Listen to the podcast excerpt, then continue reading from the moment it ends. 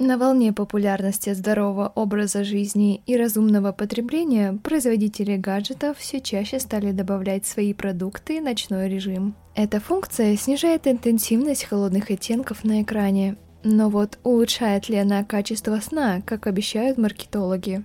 В этом выпуске мы разберемся, много ли пользы от ночного режима на самом деле. Вы слушаете подкаст «Однажды в интернете» от Интерсвязи.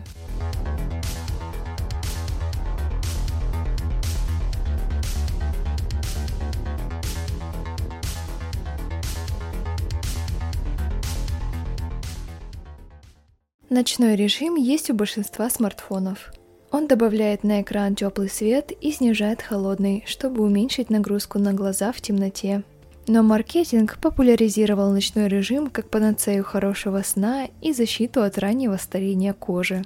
Свет напрямую влияет на биологические часы человека, вы наверняка замечали, что при естественном свете просыпаться легче, чем в темноте или при электрической лампе. Поэтому в летнее время ранние пробуждения даются нам легче, чем зимой. В наших смартфонах есть светоизлучающие диоды, которые отвечают за подсветку экрана. В сети появился миф, что они мешают производству мелатонина, который наш мозг вырабатывает в ночное время. Да и вообще, диоды провоцируют раннее старение кожи, если перед сном зависать в телефоне в полной темноте. В течение суток мелатонин подает нашему телу сигналы, что пора ложиться спать, и готовит организм к переходу от дневного режима к ночному.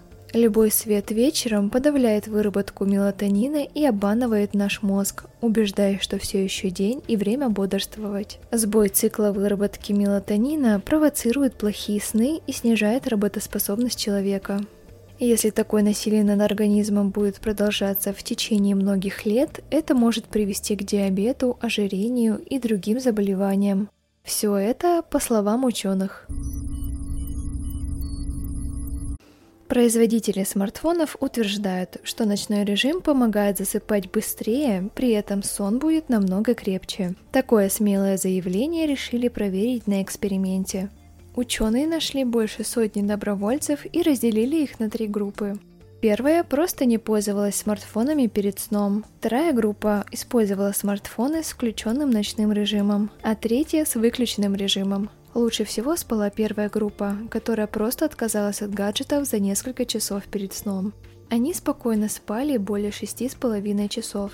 А вот у второй и третьей группы качество и продолжительность сна были намного хуже. Ночной режим не улучшает качество сна. Ваши глаза будут просто меньше уставать, если вы используете смартфон в темноте. Чтобы мозг вырабатывал мелатонин вовремя и правильно, можно просто отказаться от гаджетов за 2 часа до сна. А мы напоминаем, что обсудить выпуск можно на страницах интерсвязи в социальных сетях. Подписывайтесь на подкаст «Однажды в интернете» и пишите нам отзывы на тех платформах, где это возможно. До следующего эпизода.